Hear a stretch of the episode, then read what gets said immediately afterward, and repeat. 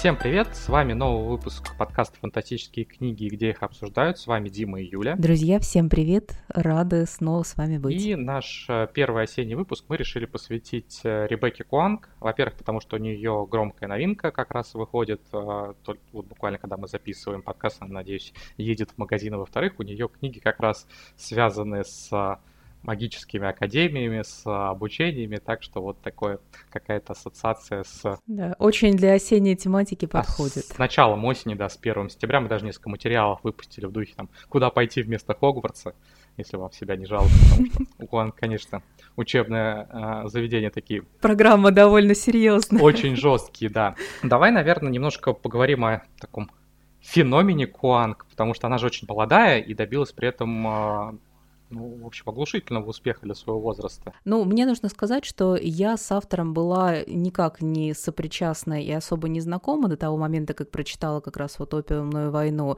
И я видела, что книга в бестселлерах, а, когда она появилась, там стали уже и на русскоязычном рынке про нее давать активные отзывы. А, я ознакомилась с тем, что про нее пишут, но вот по всему сложившемуся впечатлению у меня было ощущение, что это очередная, знаешь, история такая, ну, больше маркетинговая, то есть э, это обычная академка, девушка избранная, поступает туда, ну вот сейчас она будет там учиться, э, красивого мальчика... Ну начинается оно действительно так. Ну сейчас мы про это поговорим, там красивого мальчика заполучит, ну мальчика в кавычках, и будет у нее такой путь героя очень стандартный для фэнтезийных академок.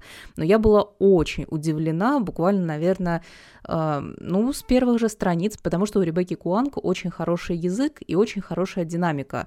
То есть ты читаешь, и у тебя вообще нет никаких сравнений там ни с ромфантом, ни э, с чем-то более простеньким в смысле жанра. То есть ты сразу в эпик такой неплохой погружаешься. По поводу романтики, кстати, забавно, я когда с ней общался, я не спрашивал, как так получилось, что у вас вообще, по сути, ну, там только намеки есть какие-то на романтическую линию, а всерьез Да, нет. там никаких розовых вот. соплей Она нет говорит, вообще. Ну, просто мои родители будут читать э, мои книжки, а мне как-то неудобно там про поцелуй, про секс, чтобы потом родители читать. То есть там про аналог нанкинской резни, когда там а, население целого города вырезают, насилуют, это вполне в порядке. Это все норм. А вот, да, там, про секс и любовь э, нельзя.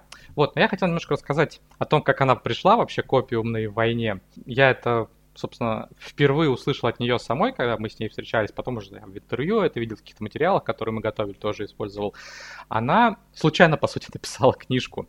То есть она не собиралась заниматься литературой, она поехала э, домой на родину в Китай к бабушке и дедушке. Она родилась в Китае, но выросла уже в Штатах, и, собственно, она по большому счету вот не китайский mm-hmm. автор, а американский автор китайского происхождения. А, живя в Америке, она очень активно училась э, всегда, и а, в Китае она столкнулась с необычной ситуацией, когда вечера свободные, нечем заняться. Вот, и она говорит, что она попробовала поучиться программировать, но оказалось слишком тяжело. А, тогда решила попробовать пописать, благо там как раз дедушка, бабушка ей рассказывали историю своей жизни, там, что происходило в стране в это время, и она этого не знала. То есть э, Кван говорит, что, в принципе, иммигранты э, из Китая, они часто не рассказывают детям о том, что, в общем, было и с ними, и с их э, семьями на mm-hmm. родине. И для Кван, конечно, очень много открылось в плане того, что она имела какое-то представление общее о том, что происходило там о культурной революции, о гражданской войне, но это было вот просто отстраненная информация о том, что происходило. А она вот получила в итоге впечатление от э, своих родственников уже личные, а, но решила, что исторический какой-то роман на эту тему писать будет слишком болезненно, и попробовала написать э, фэнтези, которое переосмысляет историю э, Китая в 20 веке. И хопа, получился роман.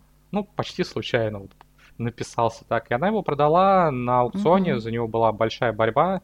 Если не ошибаюсь, ей было 19 лет, когда книжка увидела свет боюсь ошибиться, но кажется так.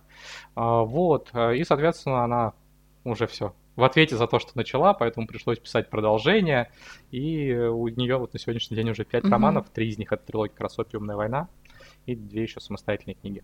Но на самом деле у нее очень здорово получилось э, адаптировать, скажем так, реальную историю, потому что когда ты читаешь книгу, у тебя нет ощущения, что это какой-то вот плотный исторический текст, э, ну там, не знаю, как у Бернарда Корнуэлла, моего любимого, любимого.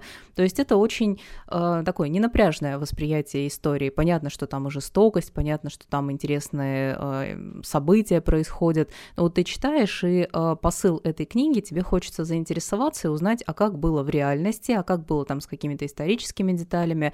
И мне кажется, что в этом плане у нее очень удалось э, то, что ей важно там и самой было, ну, не проработать, э, узнать и выразить в тексте. И огромное количество читателей она, в общем-то, китайской историей тоже заинтересовала. При этом, ну, что и интересно, меня в том числе. При этом, да, я, кстати, не раз слышал, что вот э, и мои знакомые, и просто я видел в сети, что, например, вот про нанкинскую резню впервые узнал именно благодаря книги Куанг. А, тут что важно еще про какие-то исторические параллели. События а, основаны, да, на китайской истории 20 века, то есть это сначала а, война между Китаем и Японией, вторая Китай-японская война, и потом гражданская война в Китае. Главная героиня отчасти навеяна биографией Мао Цзэдуна, весьма противоречивая фигура в истории Китая. Но при этом сеттинг она не использует вот более-менее современный, сеттинг достаточно привычный для фэнтези, условно средневековый, то есть там мечи, луки, есть э, магия, хотя поначалу ее не очень много, потом больше становится, а, но никаких там танков, автоматов, а, вот современного такого антуража там нету, то есть она смешала немножко разные эпохи, чтобы, наверное, сделать более такое фэнтезийное, что ли. Mm-hmm. Ну и основывалась, соответственно, в том, что касается магии, уже там на китайской мифологии, связанной с богами, с их влиянием на мир а, людей, на личности смертных. А, и ты немножко вначале уже сказал, что встречался с самой, э, с самим автором. Э, расскажи, как прошла встреча вообще. Мне всегда очень интересно узнавать, какие авторы на самом деле в жизни, какое впечатление производят, потому что по соцсетям Ребекка Куанг очень милая. Ну, собственно, да, так и есть. Она действительно очень приятная и милая. Встречались мы с ней в 2019 году, и это буквально было через, наверное, две-три недели после выхода книги на русском «Опиумной войны». Это был WorldCon, который проходил в Дублине, такой большой фестиваль, посвященный фантастике и фэнтези. Он постоянно кочует из разных городов а, и стран. Чаще всего он все-таки проходит в Америке, а тут вот был в Европе. Там было очень много писателей, я там прям бегал от одного к другому, интервью только брал, почти всю программу пропустил. Вот, ну и я, соответственно, заранее с большим количеством писателей договорился об интервью а, так получилось, что, к счастью, книжка успела Куанг выйти до а, того, как я поехал. Я с собой взял книжку на автограф, а еще одну взял ей в подарок, потому что, да, а, наши коллеги из международного отдела, они отправляют авторам а, экземпляры, когда они выходят, но это происходит mm-hmm. через какой-то период времени, то есть пока книга выйдет, пока а, она отправится по почте, доедет, а тут, ну, прям свежий я решил с собой взять. И а, Ребекка прям обрадовалась. Она сказала, что это вообще первое переводное издание было, которое она держала в руках. И, насколько я знаю, действительно, русскоязычное издание, может быть, было не первым переводным, но одном, одним из первых. То есть часто она активно переводится на самые разные языки.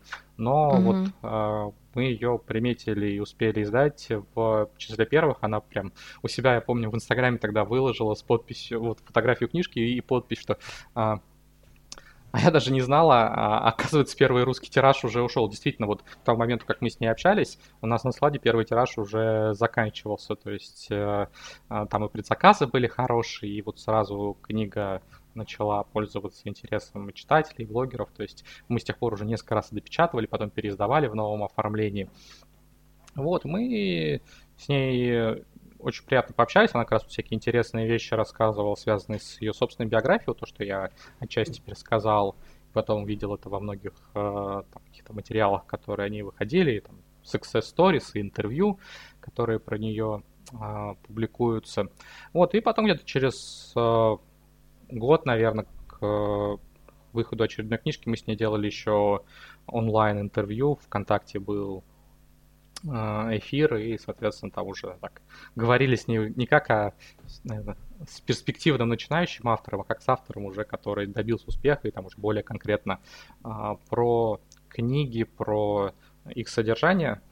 Вот, а, и это, конечно, тот автор, который очень отзывчивый на запросы наши был там, помочь в продвижении, видео записать. Там, я с собой еще тогда, uh-huh. возвращаясь к фестивалю, взял с собой а, мы напечатали специально открыток, она их подписала, мы их потом там разыгрывали, дарили. Вот, а, так что автор, с которым очень приятно работать. И, ну вот, как так получилось, что я, по-моему, впервые про опиумную войну услышал от Алины из Чердака историй. То есть она, по-моему, обратила на нее внимание, спросила, не собираемся мы ли издавать. А, я вот сейчас уж точно не воспроизведу, но то ли я там mm-hmm. спросил у редактора, не собираемся ли мы, и он такой, «А я как раз покупаю. Либо там я сказал, что вот про такую книгу идет разговор, он такой, посмотрю и купил. Вот сейчас боюсь ошибиться, что было первым, но почему-то вот э, там и просто взгляд на обложку, и завязка сюжета, и какой-то вот фон информационный, который был уже на Западе, он как-то говорил, что вот прямо хит будет. И еще даже того, как я почитал, вот было ощущение, что это mm-hmm. какая-то такая незаурядная вещь, заслуживающая внимания. И когда я уже почитал, и да, там оно из вот такого более-менее классического подросткового фэнтези превращается в военное фэнтези, я только укрепился в этом э, ощущении. Мы ее достаточно активно продвигали еще до выхода, там, за несколько месяцев, то есть Закаде начали работу, и очень рад, что оно действительно так оправдалось, и она у нас стала хитом и насколько я могу судить, а, ее популярность только растет. Вот сейчас а, Вавилон еще не поступил в продажу, но там предзаказы тоже очень впечатляющие. Ну, мы с тобой очень много говорили про впечатляющее фэнтези, ты интересно рассказал про э, автора лично, но давай, наверное, я все таки немного расскажу и про завязку и общую концепцию вообще опиумной войны для тех, кто не читал и, возможно, заинтересуется и захочет познакомиться с этой трилогией, потому что это действительно... Я надеюсь, что заинтересуетесь, она этого реально стоит. Да, потому что это действительно очень интересные книги, и я помню, как ждала продолжения, и вот в целом трилогия мифологию, это очень люблю. А, там средневековый китайский сеттинг, и начинается все действительно как, ну, такая академка или даже ромфант, потому что там главная героиня э, сирота, которая практически там на посылках, на побегушках, и семья, которой, ну, у которой она практически в услужении, собирается ее буквально отдать, не отдать, продать замуж, чтобы э, свои там определенные интересы э, финансовые соблюсти, э, ну, и в плане там продвижения своего дела.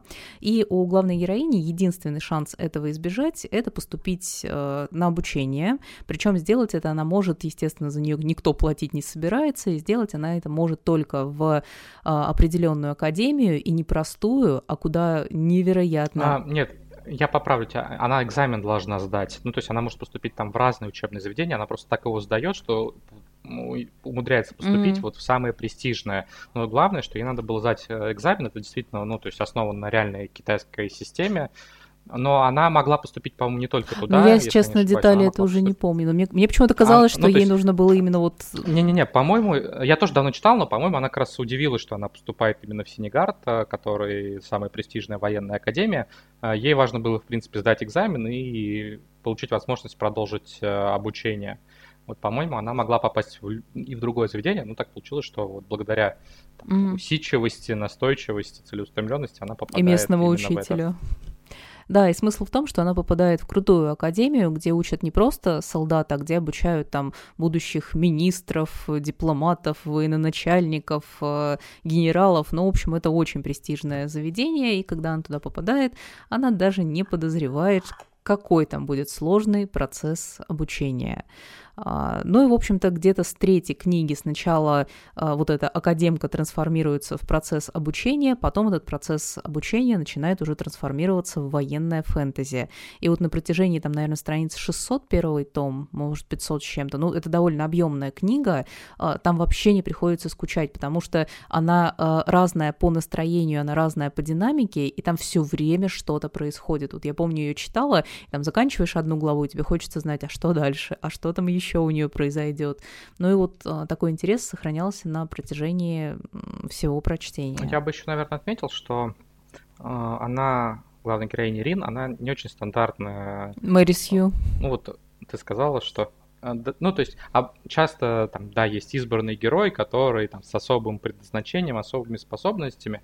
Тут не сказать, что она прям какой-то супер выдающийся талант или у нее есть она в итоге будет там играть значительную роль в политике и войнах, но не сказать, что она выдающийся mm-hmm. полководец или политик, она компенсирует все это, как я сказал уже отчасти, целеустремленностью и то, что она ну, готова добиваться своего, по сути, любой ценой. То есть она очень а, жесткая, она способна там и жертвовать окружающими, и себя совершенно не жалеет ради того, чтобы достичь какой-то поставленной цели. Да. То есть, ну и трудолюбивая, то есть это тоже не то, что она приходит в академию, у нее все получается благодаря каким-то талантам или потому что От природы, преподаватели, да. там прям очень четко показано, что она добивается вот этого всего благодаря старанию прежде всего и компенсирует какие-то и недостаток происхождения, и недостаток, может быть, где-то талантов, хотя у нее есть в итоге способности а к я еще помню, использованию сверхъестественного. Мне очень нравилось, как э, Ребекке Куанг удалось показать вот эту ее психологию,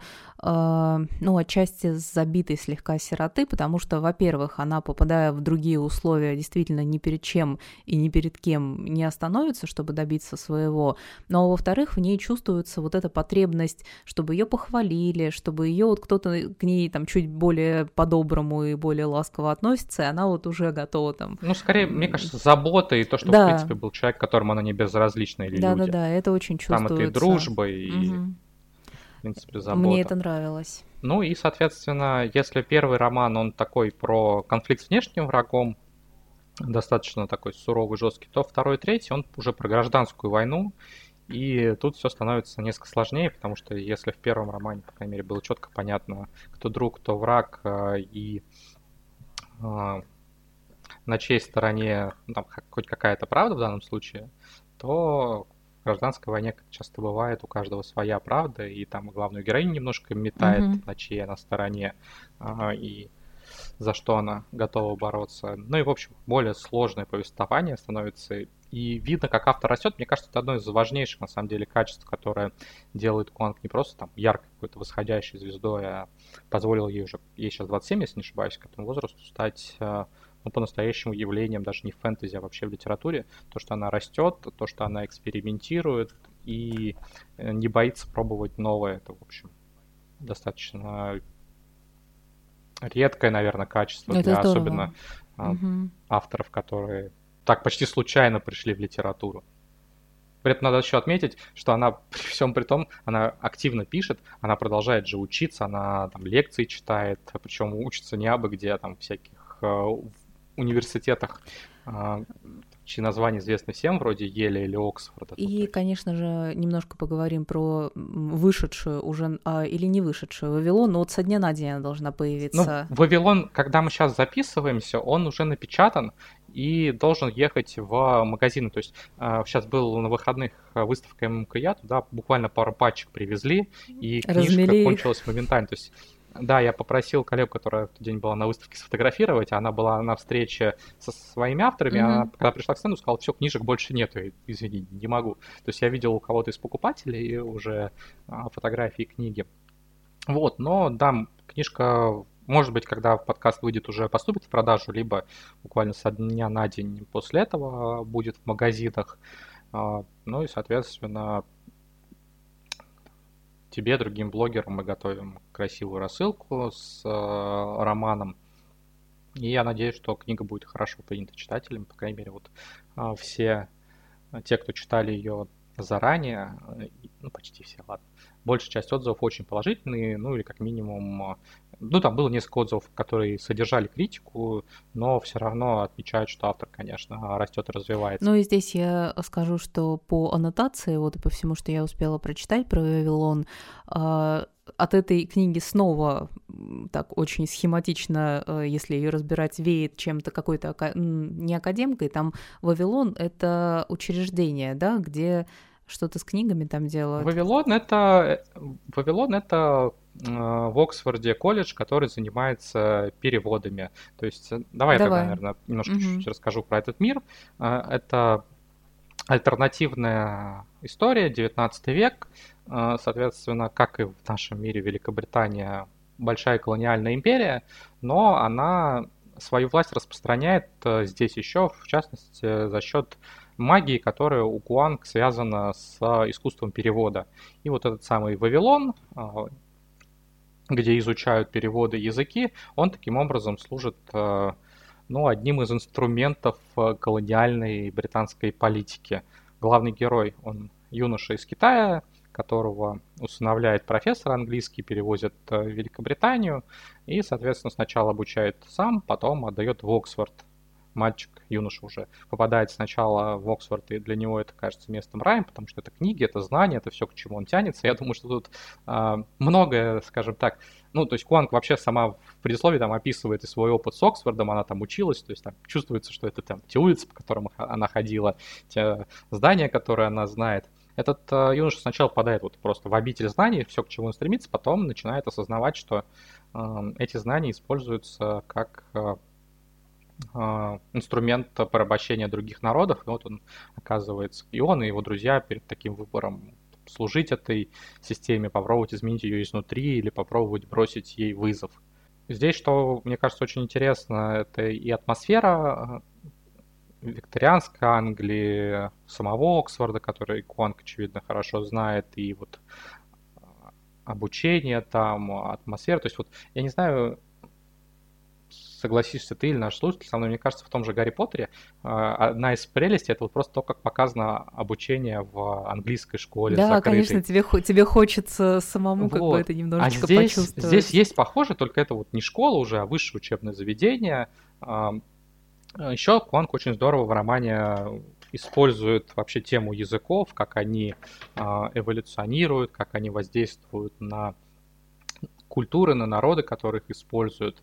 Вот с этой точки зрения, конечно, роман очень интересный и изобретательный. Ну и тут есть, конечно, серьезная такая тема а, бунта против системы, которая, а, ну, скажем так, далека от идеальной, хотя, может быть, со стороны такой и кажется. Есть темы и дружбы молодежи, юношеской, как первой дружбы, которая где-то проходит проверку, где-то не проходит. Ну и что важно, это законченный роман, то есть для тех, кто не любит большие циклы, тех, кто любит одиночные книги, не вписываться в какие-то. А, не, не ждать потом продолжения, то вот Вавилон можно взять, прочитать и поставить на полочку. Он большой, но законченный. Я книгу, конечно же, жду. Жду и неважно в рассылке, или я даже сама ее купила, потому что а, интересно узнать, как автор развивается дальше, и сюжет, конечно, тоже заинтересовал. И есть еще у Ребекки Куанг книга Yellow Face, которая на русском языке э, не выходила и вроде как пока не собирается, да, выходить. Собирается, да? Ну, собирается, собирается. Да. Ну так, сейчас будет второй мой монолог, э, видимо. А, Yellow Face э, это опять же отступление ее в сторону, причем более серьезно. Если Вавилон это все-таки фэнтези, то Yellowface — это сатирический триллер про издательский мир.